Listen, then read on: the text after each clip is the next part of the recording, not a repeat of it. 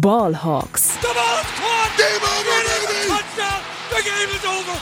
They are going nuts at Century League. Hey und herzlich willkommen zum offiziellen Podcast der German Seahawkers. Heute mit Tobias und Jonas.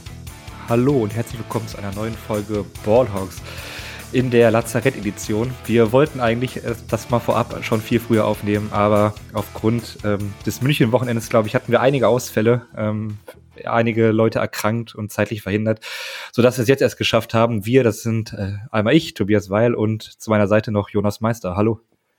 Hallo und äh, Country Roads Take Me Home. Ja, den, den Ohrwurm hatte ich gerade wieder raus. Äh. ja, tut mir leid. Aber es, war, aber es, war, es waren gute Szenen. Ähm, wir ganz kurz vorab äh, eine kleine News, die wir jetzt gar nicht in eine extra Rubrik packen. Also äh, Cornerback Trey Brown, über den hatten wir letzte Folge auch schon gesprochen, wurde jetzt äh, endgültig wieder aktiviert, ist wieder im Roster der Seahawks und steigt damit in die Competition auf Comp Cornerback ein, die er momentan wahrscheinlich ähm, erstmal sich hinten anstellen muss, so wie unsere Cornerbacks aktuell mit Tariq Woolen und Michael Jackson spielen. Ähm, ja, und wir gehen dann direkt rein in die Recap des Spiels Seahawks gegen Buccaneers. Let's Talk Turkey. Der Rückblick. Ja, und die Recap, die äh, machen wir ähnlich wie der, auf der Homepage. Wir sprechen auch noch über Sportliche, aber wir wollen zwei teilen. Einmal so ein bisschen übers München-Wochenende quatschen. Ähm, da gebe ich gleich erstmal an Jonas ab, weil er war das ganze Wochenende da. Ich war nur sonntags zum Spiel da. Und später gehen wir noch an Sportliche. Also, Jonas, wie, wie bist du äh, nach München gekommen? Wie war dein Wochenende? Äh, was ist dir so in Erinnerung geblieben? Nach München bin ich erstmal gekommen mit der Deutschen Bahn und es ja. ging natürlich gut los. Ich bin von Köln aus losgefahren am äh, Freitagnachmittag. Die Bahn hatte dann am Ende anderthalb Stunden Verspätung, als ich in München angekommen bin. Deshalb äh, war es dann schon relativ spät, aber ich habe dann meine Sachen gepackt und bin schnell ins Hotel und äh, habe dann noch die, die Jungs getroffen. Äh, da haben wir erstmal, äh, die German Seahawks haben erstmal das Patriots Pub übernommen. Und äh, das war dann ganz lustig. Und dann sind wir noch äh, ein Brauhaus weitergezogen. Also es ist sehr Brauhaus-spezifisch dieses Wochenende, den wundert's. Und äh, das war dann auch sehr lustig, weil dann tauchte da irgendwann, warum auch immer, John Schneider vom Klo auf. Und äh, ja, da sind wir alle so in den äh, zwölfjährigen äh, jungen Fanboy-Modus verfallen und haben natürlich Fotos mit ihm gemacht und der war wirklich total nett, äh, was vielleicht auch daran gelegen haben mag, dass er schon relativ angeschäkert war. Aber äh, der hat sich auf jeden Fall gut gehen lassen. Das war so der, der erste Star in Anführungsstrichen, den ich da getroffen habe. Und äh, ja, dann ging es relativ spät ins Bett. Äh, auch ein Thema des Wochenendes. Also vor drei war ich, glaube ich, nie im Bett. Und äh, dann am nächsten Tag haben wir die äh, Stadtführung äh, gemacht, die wir organisiert hatten vom Fanclub, sowohl auf Englisch als auch auf Deutsch. Was eine super Erfahrung war, ich glaube, gerade für unsere internationalen Gäste, weil die waren wirklich sehr beeindruckt, was die äh, Stadtführerinnen und Stadtführer da erzählt haben. Also das war wirklich, ja, hat, hat Spaß gemacht und äh, sehr beeindruckend. Und dann sind wir noch, äh, haben das große Gruppenfoto vor der, vor der Staatsoper gemacht, der German Seahawkers Gruppenfoto, haben da, da gefühlt den kompletten Verkehr angehalten und äh, haben da das Foto gemacht und da waren auch, ich kann es unheimlich schwer einschätzen, wie viele Leute da waren. Es waren auf jeden Fall viele, also unserem Aufruf sind einige gefolgt. Und dann ging es für uns oder für mich zumindest äh, Richtung äh, Schneiderbräuhaus, äh, wo wir ja unsere Party hatten abends. Da haben wir dann aufgebaut und dann äh, ging es um 19 Uhr los und ja, auch diese Party war einfach nur ein, äh, ja, ging gefühlt in Blitzgeschwindigkeit rum und es war einfach nur genial. Also wirklich 900 Seahawks-Fans. Äh, John Schneider tauchte auch wieder auf. Ähm, der war da und hat auch äh, so nach dem Motto, du willst noch ein Autogramm und du willst noch ein Autogramm und du willst noch ein Autogramm und hier machen wir noch ein Foto. Also der war wirklich sowas von chill und äh, ja, Megatyp auf jeden Fall. Und äh, ja, auch sonst so, die Stimmung war super. Die, äh, es waren noch äh, die Beatwriter aus den USA da, mit denen haben wir uns auch teilweise noch nett unterhalten, nette Geschichten ausgetauscht.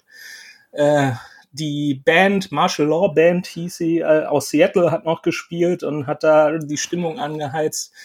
Genauso wie unser DJ. Und äh, ja, die Stimmung richtig übergekocht ist dann, als die Seahawks dann auch DJ Super Sam, ihren Stadion-DJ aus Seattle, den hatten sie ohnehin mitgebracht. Der hat immer im, im Seahawks Pub im Augustiner aufgelegt und war dann auch bei uns und hat da ein Set gespielt. Und äh, ja, der, da merkst du halt, dass ein Profi der kann 70.000 Zuschauer im Lumenfield äh, in Ekstase versetzen und äh, dann kriegt er das mit 900 Seahawks-Fans auch hin. Also das war wirklich absoluter Wahnsinn. Und das Beste war, dass es absolut friedlich war. Es gab keinerlei Auseinandersetzungen. Es war eine super Stimmung und es war ein rundum gelungener Abend. Und äh, jetzt habe ich schon ganz viel geredet, weil dann ging es nämlich am Sonntag, auch nach einer langen Nacht äh, oder einer, nach einer kurzen Nacht, so rum, zum Stadion und vielleicht kannst du dann da mal so ein bisschen deine Eindrücke schildern. Wie gesagt, ich habe jetzt viel geredet, äh, wie du so den Sonntag erlebt hast. Ja, sehr gerne. Also ich war am, am Samstag noch, also man muss vielleicht wissen, ich komme aus Münster, war am Samstag in Berlin auf einem Konzert. Die Tickets hatte ich schon ewig und es war halt nicht so ganz klar, ob man Karten jetzt für das Spiel bekommen würde. Und dadurch gab es eine kleine Terminkollision und ja, dann äh, war ich mit meinem Bruder im Schlepptau erst in Berlin und dann haben wir uns von Berlin aus äh, nach München auf den Weg gemacht, in äh, aller Morgenstunde, wo ihr wahrscheinlich alle noch ähm, ausnüchtern wart. Und äh, ja, äh, hat dann alles geklappt, war ein sehr stressiges, aber auch ein sehr cooles Wochenende.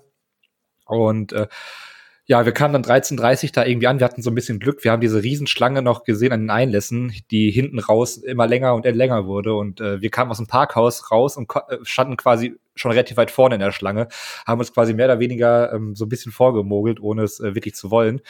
ähm, die Einlasskontrollen und die Organisation, äh, eigentlich sollte man den Mantel des Schweigens da eher drüber hüllen, aber die war wirklich schlecht. Irgendwie bei unserer Kasse oder unserem Einlass ist dann auch die, sind die Scanner ausgefallen für die QR-Codes dadurch hat sich alles verzögert und ähm, ja, irgendwann war der Andrang und ich glaube die Unruhe auch teilweise so groß.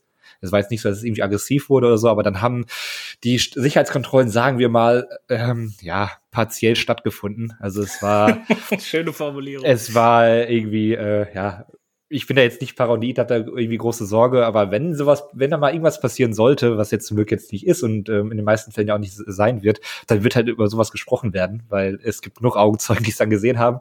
Naja, wie dem auch sei, also irgendwann nach etwas über einer Stunde waren wir dann ähm, im Stadion und äh, es war dann schon krasses Gefühl. Also ich war noch nie an der Allianz Arena oder in der Allianz Arena und dann einfach äh, den Block hochzugehen und dann kommt man ja diese, diesen typischen Gang, wenn man dann aus dem Block quasi das erste Mal Spielfeld sieht und dann ähm, ja dieses von der NFL hergerichtete Feld sieht. Äh, man weiß, okay, jetzt wird ja gleich wirklich NFL-Football gespielt. Äh, es war nicht nur eine irgendeine Illusion oder so, es war schon schon ein krasses Gefühl auf jeden Fall. War ich auch dein erstes NFL-Spiel, glaube ja, ich, ne? Also live. Genau, ja, ich habe noch gar kein, also Footballspiel habe ich glaube ich irgendwann mal die, äh, es sind ja Cardinals aus Essen in der dritten oder zweiten Liga mal live gesehen oder sowas. Ähm, aber richtiges NFL-Spiel war es das erste. Also es war war ziemlich cool, alles in den Block rein, hab dann auch direkt irgendwie Felix getroffen, der mit seiner äh, hühnhaften Erscheinung auch nicht zu übersehen war. und äh, dann noch mit Max und mit dir und Henry plus Anhang und so weiter. Dann da ähm, ja ein bisschen, bisschen gequatscht, was leider auch durch diese unfassbar laut aufgedrehte Anlage im Stadion vor dem Spiel wirklich, man konnte sich eigentlich kaum unterhalten. Es war, es war Disco hoch zwei. Ich habe es irgendwie auch nicht so ganz verstanden, warum man das so extrem gemacht hat. Aber gut, äh, vielleicht spricht auch nur der der alte Boomer aus mir. Aber ja, es war auf jeden Fall ziemlich cool. Dann, dann ging das Spiel los. Äh, beziehungsweise auch, beziehungsweise sagen wir erstmal die Warm-ups, wenn die Spieler rauskamen. Brady hat natürlich richtig Reaktionen gezogen, aber auch die Seahawks, ähm, dann als sie, als sie geschlossen dann rauskamen, erst kamen irgendwie die Spezialisten, dann die Wide Receiver und dann kam der Rest des Trupps und ja, ich fand es auch diese Interaktion zwischen Spielern und Fans extrem gut. Also wenn dann irgendwelche Spieler da ähm, aufpeitschende Gesten irgendwie gemacht haben und die Zuschauer haben es auch sofort angenommen, egal aus welchem Lager quasi. Also äh, ich glaube, die Spieler haben es sehr genossen, die Fans haben es sehr genossen und ähm, ja, es war dann so ganz cool. Das Spiel, äh, kommen wir gleich ein bisschen näher noch zu, war dann eher mäßig. Äh, lange Zeit, wurde am Ende nochmal spannend. Aber immerhin hatte man so ein paar Momente als Seahawks-Fan, wo man dann auch nochmal richtig jubeln konnte. Ich hatte auch ein bisschen Sorge, dass man zum Beispiel keinen eigenen Touchdown schaffen wird, äh, Mitte des dritten Quarters, äh, was sich dann zum Glück äh, in Luft aufgelöst hat. Aber ja, also es war äh, unvergessliches Erlebnis. Ähm, ja, nach dem, nach dem Spiel war es dann irgendwie so ein bisschen, bisschen schwierig, eine Location zu finden. Ähm, ich musste auch noch erstmal ins Hotel einchecken, damit ich einen Schlafplatz hatte. Und so hat sich das leider dann abends nicht mehr ergeben, dass ich mich dann äh, mit den anderen Redaktionskollegen noch mal treffen konnte. Wird auf jeden Fall in irgendeiner Form noch nachgeholt werden. Aber es war schön, einfach mal einige ähm, einfach mal wieder gesehen zu haben, also beziehungsweise das erste Mal auch gesehen zu haben. Und äh, ja, also eigentlich alles sehr gelungen, ähm, außer das Ergebnis am Ende. Da kann ich dir nur zustimmen. Also hast schon viel erzählt, brauchen wir ja auch nicht, nicht doppelt machen. Aber stimme ich dir voll zu. Und äh, ja, was so das Ergebnis beziehungsweise das Spiel angeht, da tauchen wir jetzt, glaube ich, mal ein bisschen rein. Ja, das, das machen wir. Also die Seahawks verlieren mit 21 zu 16 das erste Regular Season Spiel auf deutschem Boden. Ähm, ich äh, bin da nicht so Fan von, aber man war ja dann Teil der Historie, kann man sich ein bisschen selbst auf die Schulter klopfen. Äh, damit äh, führt man immer noch die NFC West an. Ähm, die Seahawks sind jetzt in der Bye Week, die sie sich nach diesem Trip auch äh, redlich verdient haben.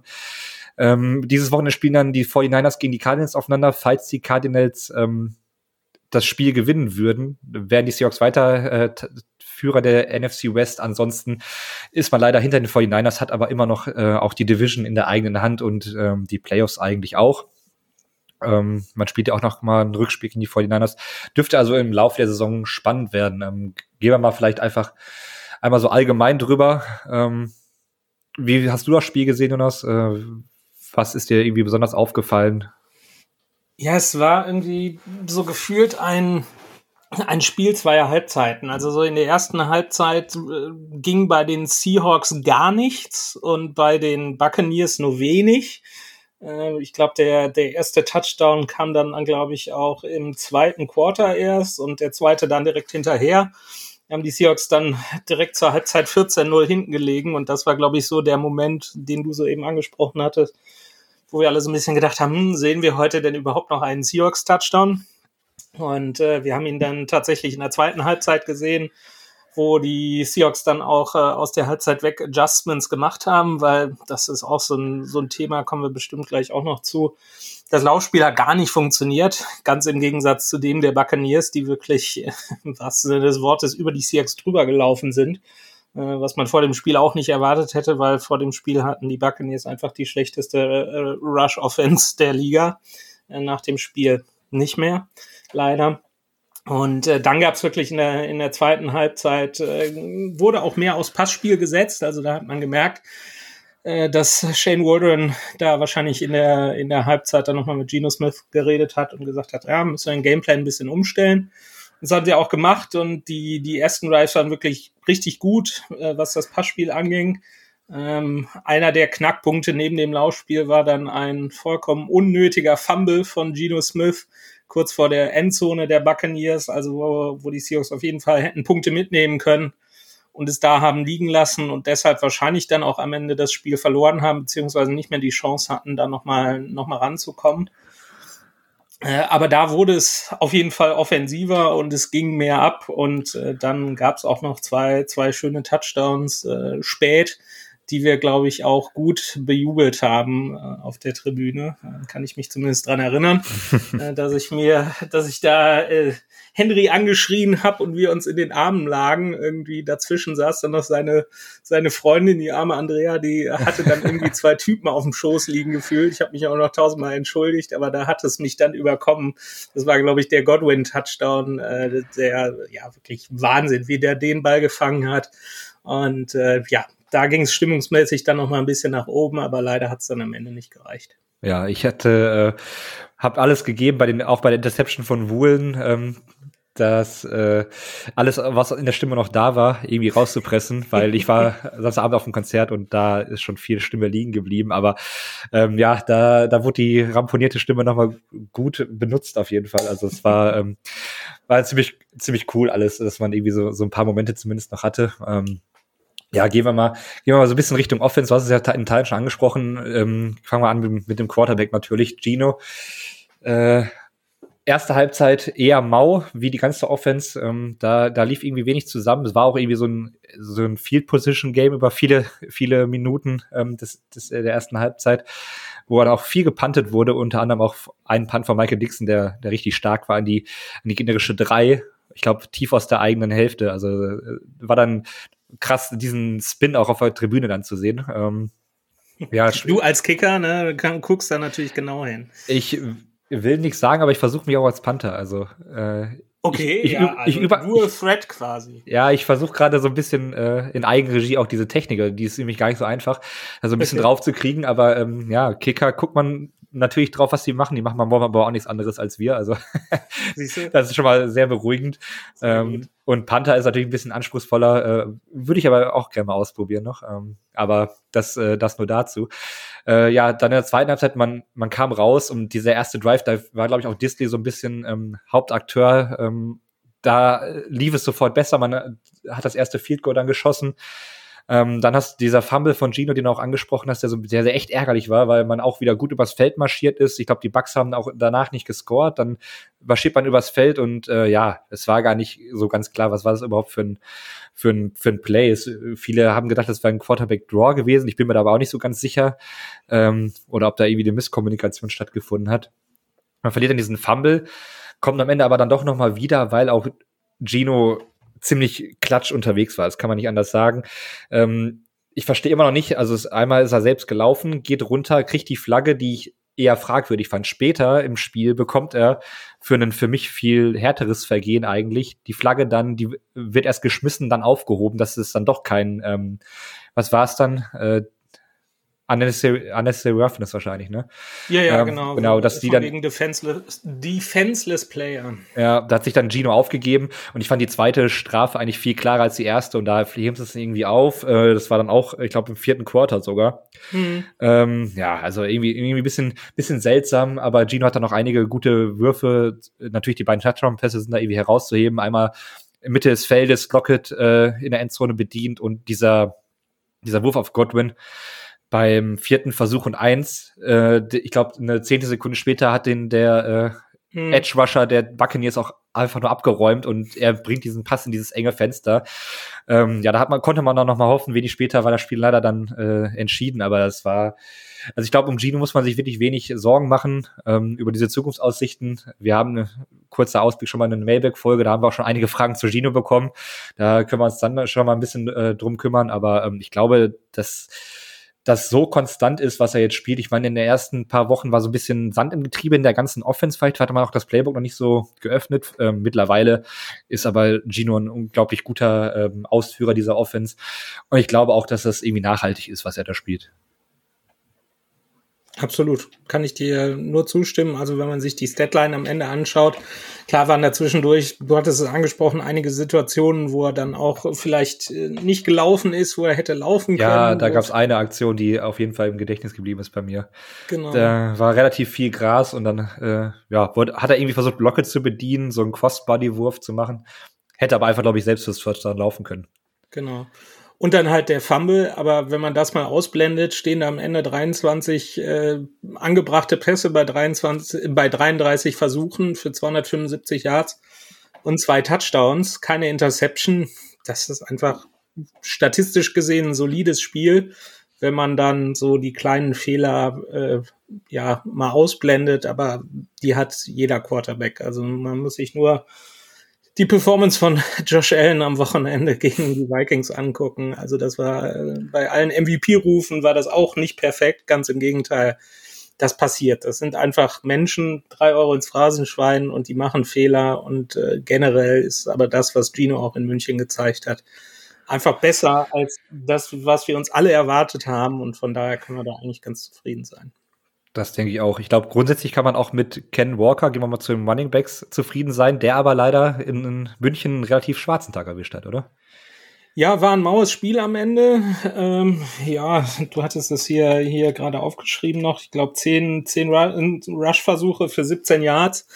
Äh, und da kommt dann, äh, kommt dann dieser zweite Faktor neben diesem, äh, ja, Backbreaking, also diesem, dem Fumble, der wirklich wehgetan hat äh, von Gino der zweite Faktor einfach, kommen wir gleich vielleicht noch zur Defense zu, dass ähm, die Bucks einfach, ich glaube, am Ende 162 Rushing Yards hatten und die Seahawks irgendwie nur 9, 69 oder so. Ähm, ja, da, da machst du dann einfach nichts gegen, wenn dein, wenn dein Laufspiel da nicht funktioniert. Und da war Ken Walker natürlich Teil von als Nummer eins äh, Running Back, ähm, der sich äh, teilweise immer wieder in der, in der Run-Defense der Bucks gerade in Wiederwehr äh, festgelaufen hat und äh, ja, da auch nicht so die Löcher gefunden hat, äh, die er so in den letzten Wochen gefunden hatte. Ähm, deshalb war das, hatte sich halt immer festgelaufen und am Ende hatte so seine Doppelgefährlichkeit vielleicht noch so ein bisschen unter Beweis gestellt. Also er hatte nämlich, äh, hat nämlich auch diesmal sechs Pässe für, fünf, für 55 Yards gefangen. Teilweise haben dann auch die Screen-Pässe, die wir ja immer kritisieren, erstaunlicherweise ein, zwei Mal gab es da wirklich so Momente, wo wir uns auf der Tribüne angeguckt haben und gesagt, das war ein Screenpass, der hat funktioniert, der ging nicht für minus drei Yards, sondern vielleicht sogar für zehn oder zwölf. Also das scheint bei den Seahawks auch noch zu gehen, aber es wäre natürlich schöner gewesen zu sehen, äh, ja, wenn Walker im Passspiel so eingebunden worden wäre und dann auch die Löcher gefunden hätte, um dann noch ein bisschen mehr Yards als nur 17 zu machen. Ja, es war, war im Laufspiel an sich eher mau. Ich glaube, dass ähm, das Run-Blocking äh, wurde ja auch oft kritisiert. Ich glaube, das war gar nicht so das ganz große Problem. Ich glaube eher vor allem auch, wenn man äh, versucht hat, irgendwie outside zu laufen ähm, und von Vita Vea weg, was immer eine gute Idee ist, dass dann auch die Linebacker von den Buccaneers einfach unfassbar schnell dann die Löcher da gestopft haben. Also die haben ähm, aus meiner Sicht äh, ziemlich gut gespielt. Ich habe das Spiel halt jetzt nur im Stadion gesehen. Ich habe jetzt irgendwie einmal die Highlights geguckt noch. Ähm, ich habe jetzt gar nicht so viel da mir noch mal so von der von der TV-Copy quasi angesehen. Aber da hat man das Gefühl gehabt, die waren all over the place. Also die waren, im, waren immer da, wo es irgendwie mal gefährlich werden konnte. Und wenn man dann so, so einen kurzen Moment hatte, wo man dachte so, ah, jetzt bricht er durch, in dem Moment kam dann der Linebacker angeschossen, hat den dann runtergetackelt und äh, einfach abgeräumt. Also das war schon, glaube ich, auch vom Linebacker-Duo der Buccaneers einfach ein sehr, sehr gutes, gutes Spiel. Also ähm, ja, das, ist, das sind halt solche Spiele, die passieren. Vielleicht äh, gibt es auch die eine oder andere Situation, wo Kenneth Walker einfach so bisschen mehr Vision vielleicht äh, beweisen muss äh, oder sich da noch ja so ein bisschen anpassen muss an die Liga. Ähm, was ich aber äh, trotz allem dann, wie gesagt, auch positiv finde, ist, ist halt, dass er im Receiving da ein bisschen, bisschen was machen konnte, dass man da so ein bisschen, ähm, ja, diese, diese Upside, die ich da zumindest äh, auch ähm, gesehen habe, wenn man sich so ein bisschen das Draft-Profil von mir angeguckt hat, dass er das anscheinend auch ähm, irgendwie mit sicheren Händen so ein bisschen abrundet da und ja, vielleicht ist das auch so ein guter Tendency-Breaker im, im Gesamten, dass man ähm, ihn dann auch über Screenpässe vielleicht mal einbindet und ja, wenn die so weiter funktionieren, ähm, das eine valide Option sein kann. Äh, gehen, wir, gehen wir mal zu, weiter zu den Wide Receivern. Ähm, ich fand Metcalf ziemlich stark neun Targets, 71 Yards und war irgendwie ähm, jetzt keine großen Big Plays dabei, aber ähm, hat irgendwie ganz, ganz sicher seine Bälle gefangen, seinen, seinen Raumgewinn gemacht, kein Touchdown, ähm, ja, passiert. Äh, nur diese Strafe, ich weiß nicht, ob du es dann genau wusstest, was da passiert. Also, er hat ja irgendwie eine Strafe bekommen nach dem äh, Spielzug. Das, wo, daraus wird dann aus, aus einem 40 Yard Field Goal ein 55 Yard Field Goal, was Myers dann gemacht hat. Aber ich weiß gar nicht, was, was da genau war. Also ja, also ich habe es auch im Stadion überhaupt gar nicht mitgekriegt. Ich habe es dann nachher erst gesehen. Also er, er äh, hat dann 15 Yards Strafe und dann eins von, äh, also wenn er noch so ein Foul kassiert hätte, dann wäre er auch äh, ejected worden, also rausgeschmissen worden, weil er soll in den Referee reingelaufen sein. Ähm, und alle haben sich gefragt, warum läuft er denn in den Referee rein? Und in der Wiederholung war zu sehen, es war irgendwie ganz komisch. Ähm, dass DK eigentlich weggelaufen ist oder weggegangen ist vom Referee. Er hatte sich dann aufgeregt, weil das war, glaube ich, ein Catch. Er wollte eine PI haben, also eine Pass Interference gegen seinen Gegenspieler, weil er sich beim, beim Catch behindert gefühlt hat. Und hat dann mit dem, dem Referee irgendwie sich, das heißt angelegt, aber äh, einen Austausch von relativ lauten Worten gehabt, ist dann aber trotzdem weggelaufen und der Referee ist irgendwie hinter ihm her und ist dann irgendwie in ihn reingelaufen und hat dann die Flagge gezogen. Also DK hat eigentlich gar nichts gemacht. Äh, und der Referee zieht halt die Flagge, weil er äh, Kontakt mit DK aufnimmt. Also es war ganz komisch. Und ähm, ja, wir hüllen den Mantel des Schweigens darüber, aber das, äh, ja, was der Ref sich dabei gedacht hat, äh, es war irgendwie ganz, ganz komisch. Also ja, DK hat da, war da eigentlich schuldlos und äh, ja, gut war dann halt, gut in Anführungsstrichen, dass Jason Myers dann wirklich sich nicht hat irritieren lassen und dann noch das, das Field Goal da gemacht hat. Aber das war wirklich ganz, ganz, ja, komisch. Ja, ich fand es irgendwie ein bisschen, bisschen seltsam, dass die Refs für meinen Eindruck eigentlich relativ lange Leine hatten. Also bei den ganzen äh, Pass-Interference-Szenen, die man, glaube ich, in jedem NFL-Spiel mittlerweile hat, die immer so ein bisschen 50-50 sind. Da haben sie irgendwie nichts geworfen.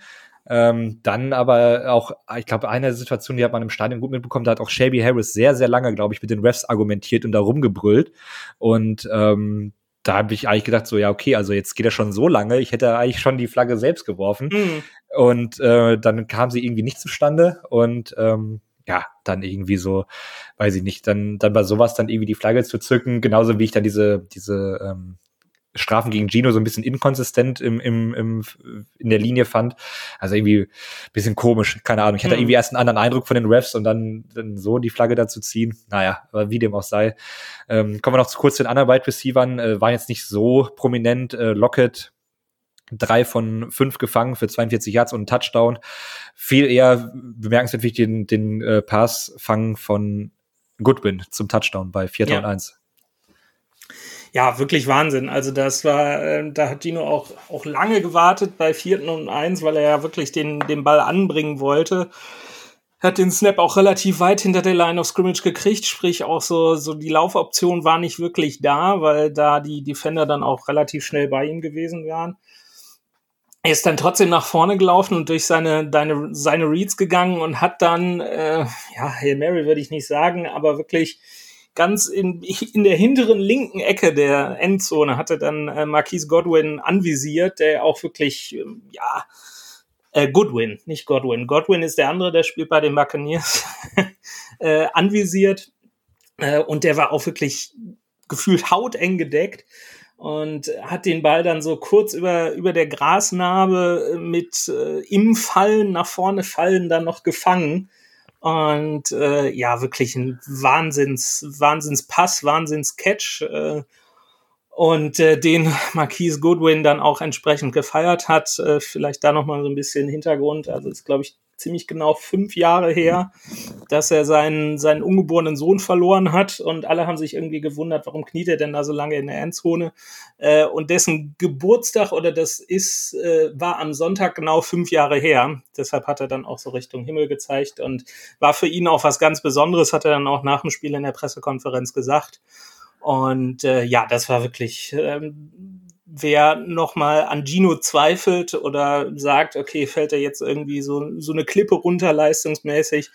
Also dieser Pass bei vierten und eins im Lauf in die hinterste Ecke der Endzone, das war schon erste Sahne. Und äh, ja, wie, wie Goodwin den dann fängt, ist natürlich auch klasse, aber das, da haben zwei sich wirklich gut verstanden und haben dann noch mal ein bisschen für Hoffnung gesorgt äh, bei den Seahawks, aber leider hat die Defense, war die Defense dann nicht mehr in der Lage, den, den Ball noch mal äh, zurückzukriegen. Ja, ja.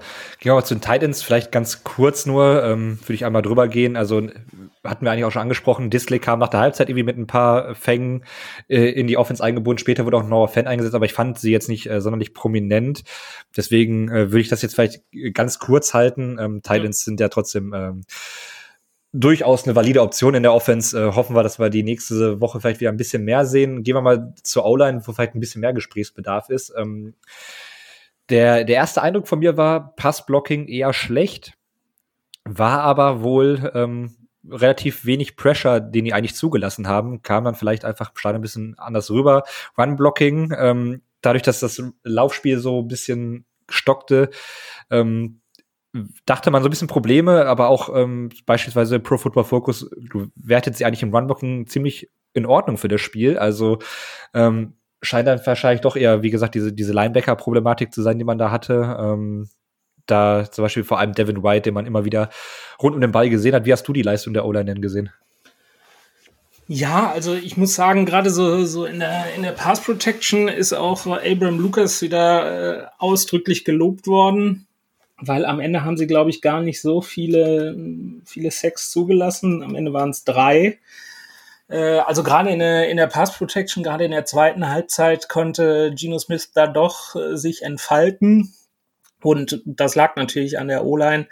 Mit dem Run-Blocking, äh, wie du die guten Noten, die du da angesprochen hast, kann ich auch nicht so richtig nachvollziehen. Ähm, wobei so beim zweiten draufgucken war es halt wirklich so, dass der, ähm, dass äh, na, ähm, Ken Walker da die, die Löcher in der O-Line, die dann freigeblockt wurden, gefunden hat. Und wie du sagst, es war dann halt das Problem im zweiten Level, beziehungsweise direkt hinter, hinter der Line of Scrimmage dann, dass die Linebacker da auch mit äh, Levante David dann angeflogen kamen und ihn dann wirklich gestoppt haben. Aber so richtig kann ich das, das Run-Blocking, das gute Run-Blocking, zumindest die Benotung nicht, nicht so richtig verstehen. Auf der anderen Seite das Pass-Blocking, wo wir ja vor der Saison gesagt haben, boah, mit Charles Cross und Abraham Lucas, äh, zwei Rookie-Tackles, die aus eher aus einer Air Raid, also aus einer sehr passlastigen Offense im, im, äh, im College kamen. Ähm, da zeigen sie schon, zeigen sie schon ihre, ihre Qualitäten, die sie da haben. Und ähm, da kann sich Geno Smith glücklich schätzen, dass er, dass er sie da hat. Also generell war es eine solide Leidung, Le Leistung der Offensive Line. Ja, ich finde es gut, dass wir fast nur positiv und äh, ohne große Schmerzen wie in den Jahren zuvor über die O-Line sprechen können. Ich glaube, man äh, hat da eine ganz gute Gruppe zusammen. Ich hoffe, dass man da jetzt auch ähm, so ein bisschen Konstanz reinkriegt über die nächsten Jahre, weil äh, es war ja auch schon vor allem in den letzten Jahren oft so, dass äh, ja viel gewürfelt wurde, viel dazugeholt wurde, immer mal wieder ähm, Abgänge waren und das dazu da halt nie auf irgendeinem ansatzweise mittelmäßigen Niveau der NFL, sondern halt immer ziemlich schlecht. Ähm, die Rolle des Quarterbacks kann man dann natürlich auch diskutieren, aber es war halt auch so, dass die, dass die O-Line der letzten Jahre halt auch nicht so stark war wie die dieses Jahr und ähm, ja, da ist noch einiges ähm, an Entwicklungsspielraum. Also da freue ich mich auf, auf die Positionsgruppe in den nächsten Jahren eigentlich schon. Vielleicht guckt man ja auch im, im Draft nächstes Jahr noch auf den einen oder anderen Spieler. Vielleicht mal einen langfristigen Center oder sowas. Äh, bin ich mal gespannt, wie die Seahawks das dann angehen. Ähm, wechseln wir die Seite des Balles. Äh, Defense. Defensive Line. Ähm, ja, da äh, habe ich so meine Probleme mit am Sonntag gehabt. Äh, sehr wenig Druck auf Brady, der natürlich auch den Ball oft schnell los wurde, aber man hat da irgendwie kein, kein probates Mittel gefunden, irgendwie Druck auf Brady zu bekommen. Ähm, man hat keinen Sack. Man hat, ich, nur sechs Pressures im ganzen Spiel gehabt. Also es war ähm, ja ein sehr ruhiger Tag für Tom Brady eigentlich in der Pocket. Absolut. Also die, die fünf Spiele davor, ähm, nach dem, nach dem Cardinals-Spiel, äh, war ja das, das Lob äh, gerade für den Pass Rush auch groß die hat ja in den, in den fünf Spielen davor, ich glaube, 19 Sacks insgesamt, also die, die meisten in der NFL in diesem Zeitraum. Und davon kam, wie du es gerade ansprachst, leider gegen Tom Brady überhaupt gar nichts durch. Also am Ende waren es waren es kein, gab es keinen Sack und gerade mal sechs Pressures. Und gegen so einen erfahrenen Quarterback, gegen den besten aller Zeiten, ähm, da nimmt er dich halt auseinander. Also äh, wenn er, oder verhältnismäßig auseinander ähm, wenn er da keinen Druck hat. Das, das war so ein bisschen schade, dass da, dass da der Pressure nicht ankam oder der Druck nicht ankam. Und ja, was, das war dann auch nachher Thema noch, äh, gerade gerade in der Pressekonferenz und äh, dann auch, äh, auch während des Spiels teilweise hat man einfach gesehen, dass unheimlich viele Spieler tendenziell von den Seahawks mehr als von den Buccaneers wirklich Probleme mit dem, mit dem Untergrund, also mit dem Rasen in der Allianz Arena hatten ähm, sind viel hin und her hergerutscht. Äh, Kobe, äh, Kobe Garten, Quatsch. Äh, Jordan Brooks ist, glaube ich, kurz vor Ende des Spiels auch ausgerutscht und ist dann irgendwie, hat sich irgendwie den Knöchel verdreht und musste dann auch kurz raus. Also war die Kritik von den, gerade von den Seahawks, ähm, groß. Ähm, Tyler, äh, Tyler Ott, äh, der verletzte Longsnapper, äh, hatte da direkt nach dem Spiel noch äh, Sachen zu gesagt und sagte, ja, Katastrophe und Pete Carroll sagte in der Pressekonferenz auch, ja, das, das Feld äh, war, war jetzt alles andere als gut. Und äh, Bruce Irvin schickte dann auch ein paar Tage später so einen Tweet hinterher, so nach dem Motto, ja, fliegen wir hier irgendwie 20 Stunden durch die Gegend, nur auf so einem, äh, auf so einem Punkt, Punkt, Punkt äh, Rasen zu spielen. Äh, also da, das war, da waren sie nicht gut drauf zu sprechen und das kann vielleicht auch ein Thema äh, im Pass Rush gewesen sein, dass da einfach die die Traktion gefehlt hat, wenn man jetzt mal in der Formel 1 Sprache bleibt. Ja, so ein bisschen ähm, wurde das auch von sagen wir mal, neutralen Fans auch als, äh, als wieder Ausrede, aber man will sich ja sehr gut dem FC Bayern München anpassen, wenn man verliert, äh, dass man das dann auf den Rasen schiebt. Ähm, ich denke einfach nur, äh, dass die Sicherheit der Spieler einfach im Vordergrund stehen sollte. Und ähm, wenn man, ich, es wird dann auch oft gesagt, ja, wenn die Seahawks jetzt gewonnen hätten, hätten sie wahrscheinlich nicht angesprochen. Und ich glaube, doch genau das hätten sie auch gemacht. Ähm, ich glaube, keiner der beiden Teams war mit diesem Rasen in der Form, in irgendeiner Form zufrieden. Also es war einfach zu offensichtlich, dass man, äh, dass die Seahawks ein bisschen mehr gerutscht. Äh, da kann man vielleicht auch dann nochmal ähm, Richtung Zeugwart äh, schauen, ob, ob da vielleicht äh, nicht vielleicht noch andere Stollen drunter könnten oder ähnliches. Aber es ist halt ähm, schon schon irgendwie enorm auffällig gewesen, wie sehr die Spieler da gerutscht sind und das Feld sah auch wirklich ähm, nicht gut aus. Man hat auch, ich glaube, vor dem Kickoff hat man schon das erste Mal so ein paar Leute gesehen, die dann mit so Eimern übers Feld gelaufen sind, in der Halbzeit auf jeden Fall. Und ich weiß nicht, was da drin war. Ich, ich, bei uns wird's dann mit Sand gemacht und es sah so genau. aus, als würden dann einfach dann noch Löcher gestopft werden mit Sand. Und wir haben halt ein absolut unterirdisches ähm, Spielfeld bei uns zu Hause. Und, und in, in der Allianz Arena müssen sie da auch irgendwie ähm, mitten im Spiel da Löcher stopfen mit irgendwie Sand. Ich weiß nicht, äh, ob das in den USA so üblich ist. Ich meine, gut, Seattle ist ein Kunstrasen. Aber es ist schon, äh, fand ich schon enorm auffällig, dass da so viele Leute da versucht haben, den Platz irgendwie in Stand zu halten.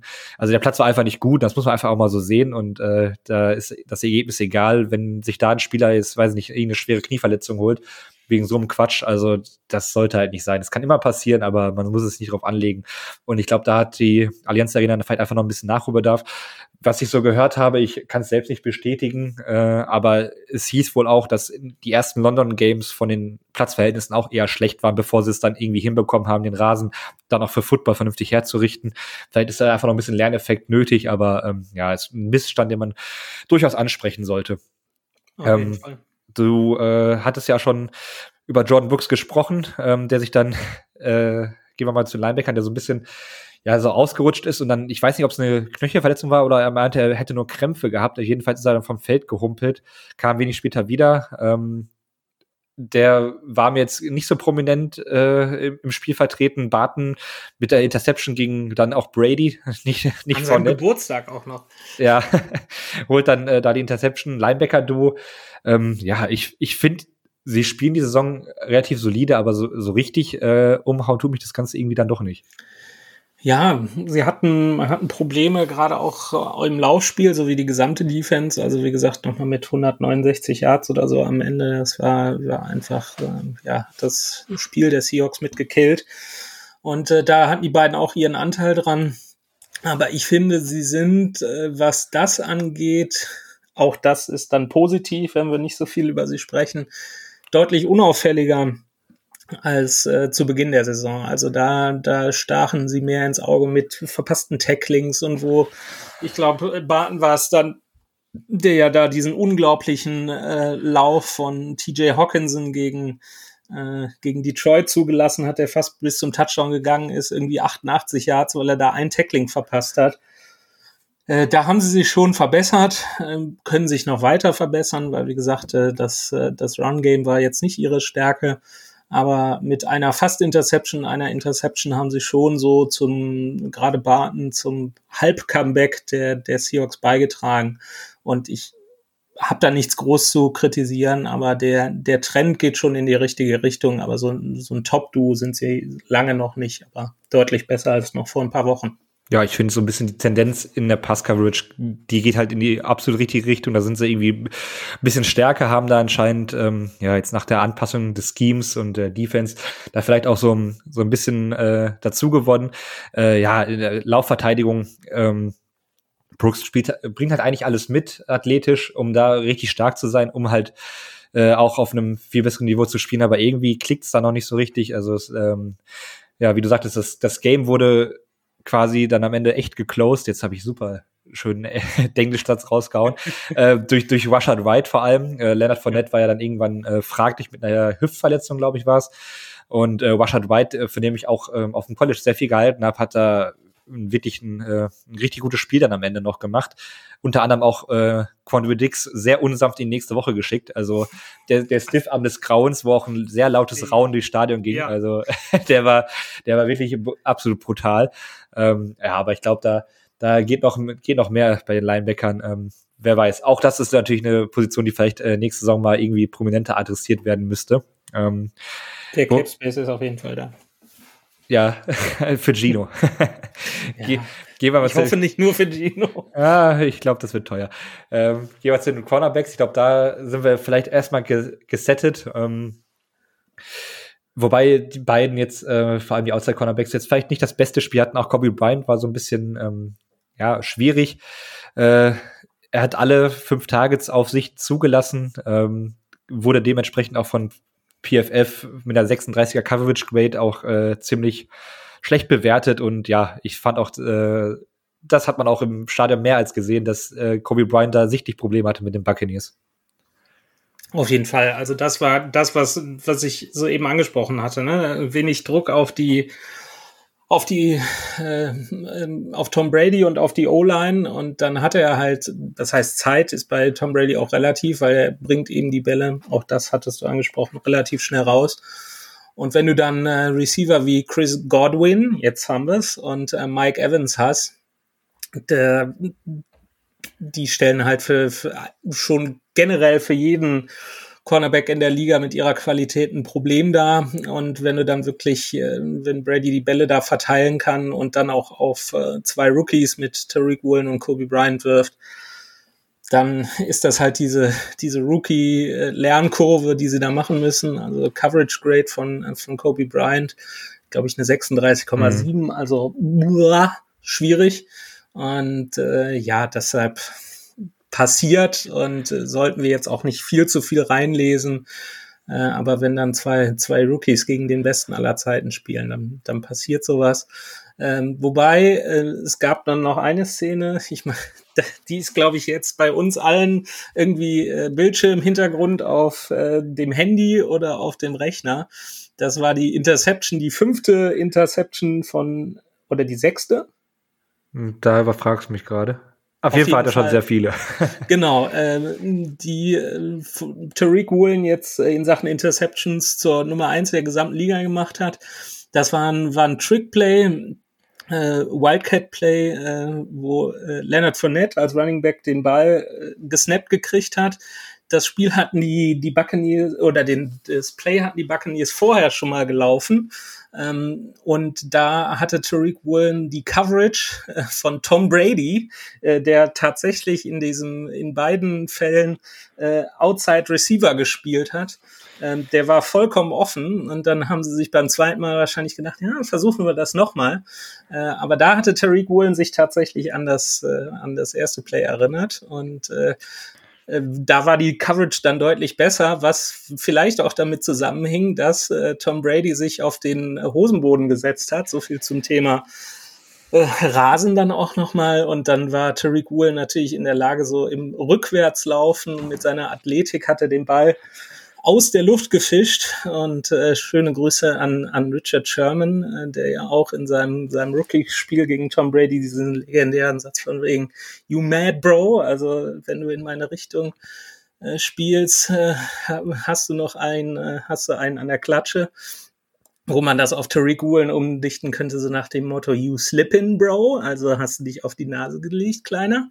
Und äh, ja, dann gab's halt dieses, dieses Foto, wo, wo Woolen in der Luft steht und Brady da auf dem Boden liegt. Und Brady hat nach dem Spiel, äh, nach, dem, äh, nach dem Catch oder nach der Interception von Woolen sogar noch eine Flagge gezogen, weil er ihn in seiner, in seinem Veteranengedächtnis dann einfach noch ein, noch ein Bein gestellt hat, um den Return zu verhindern.